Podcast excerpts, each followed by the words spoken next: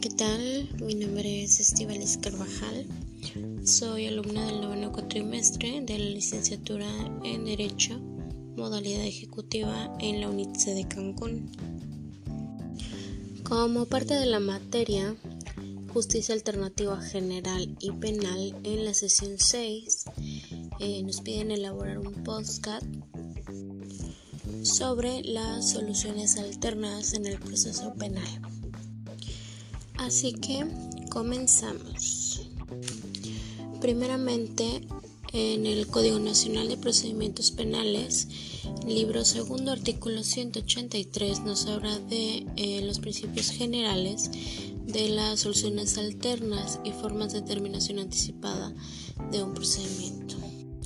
Y seguidamente en el artículo 184 nos señala dos formas de solución alterna del procedimiento. La primera es el acuerdo reparatorio y la segunda es la suspensión condicional del proceso.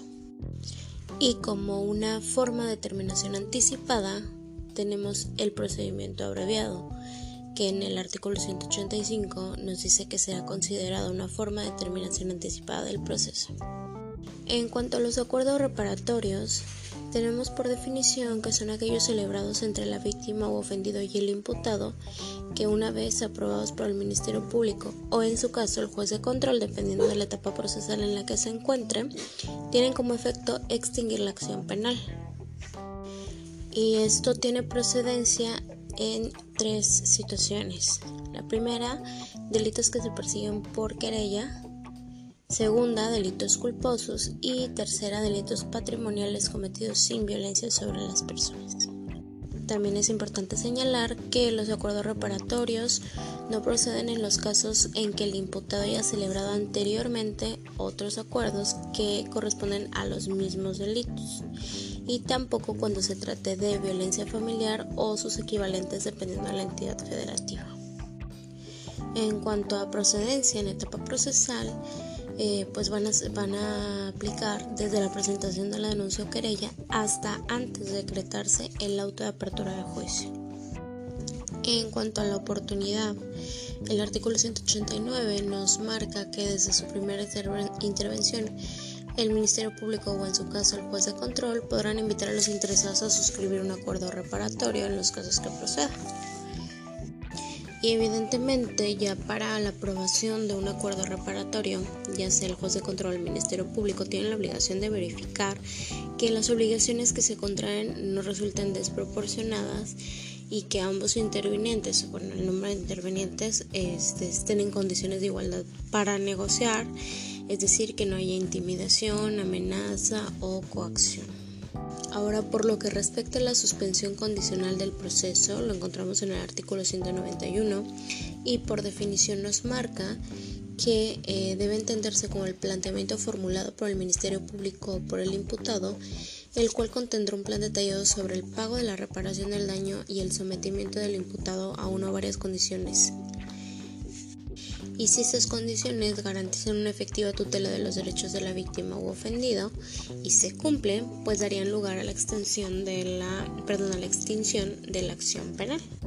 En cuanto a la procedencia de la suspensión condicional del proceso, eh, a solicitud del Ministerio Público o del imputado, tenemos tres eh, casos en los que se pueden cubrir eh, precisamente esta procedencia. El primero es que el auto de vinculación al proceso del imputado sea dictado por un delito cuya aritmética de la pena de prisión no exceda los 5 años.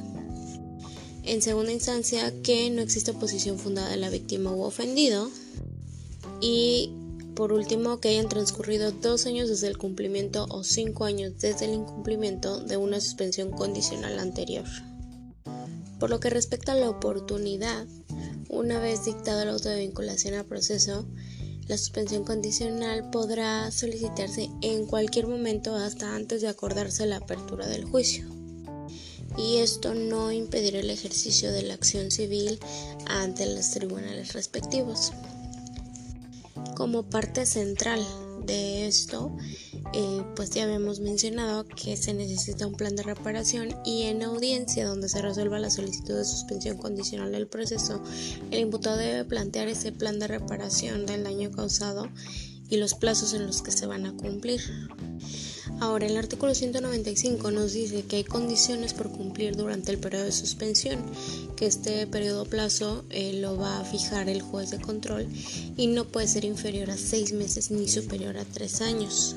Y también determinará imponer al imputado una o varias de las condiciones que pueden ser alguna de las 14 condiciones que señala precisamente el artículo 195. Algunas de ellas, por ejemplo, em, dice que debe residir en un lugar determinado, eh, participar en programas especiales para la prevención y tratamiento de adicciones, no portar armas, eh, entre otras. Y como último punto tenemos el procedimiento abreviado que está en el artículo 201, en donde nos marca los requisitos de procedencia y verificación que tiene que tomar en cuenta el juez para poder autorizarlo. Estos requisitos son tres. El primero es que el Ministerio Público lo solicite, este, para lo cual debe formular la acusación, exponer datos de prueba, etc. El segundo es que la víctima ofendido pues no se oponga. Y la tercera es que el imputado cumpla con cinco eh, requisitos adicionales, que es reconocer que está debidamente informado de su derecho a un juicio oral y eh, la diferencia y los alcances del procedimiento abreviado. Segundo, que expresamente renuncie al juicio oral. Tercero, que consienta la aplicación del procedimiento abreviado. Cuarto, que admita su responsabilidad por el delito. Y quinto, que acepte ser sentenciado con base en los medios de convicción que exponga el Ministerio Público cuando formule su acusación. Por lo que respecta a la oportunidad, el Ministerio Público puede solicitar la apertura de este eh, procedimiento después de que se dicte el acto de vinculación al proceso y hasta antes del auto de apertura juicio oral y esto es precisamente en audiencia en donde se citan las partes y el Ministerio Público tiene las facultades de solicitar este procedimiento así como la reducción eh, de la pena para que en esa misma audiencia el juez de control pues, pueda admitir esa solicitud verificando que em, todo vaya acorde al apartado del artículo 20 constitucional. Y en el caso de que el procedimiento abreviado no fuera admitido por el juez de control, se tendrá por no formular la acusación oral que hubiera hecho el Ministerio Público, así como las modificaciones que se hayan realizado eh, continuando de acuerdo a las disposiciones previstas. Si no se admite, el Ministerio Público va a poder presentar nuevamente la solicitud subsanando todo lo que haya sido advertido.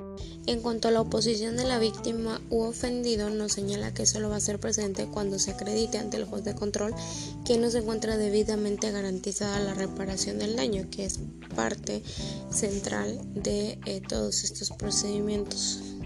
Y bueno, una vez que termina el debate, el juez de control va a emitir el fallo dentro de la misma audiencia, obviamente como toda sentencia en donde debe dar lectura y explicación pública eh, con fundamentos y motivos que haya tomado en consideración.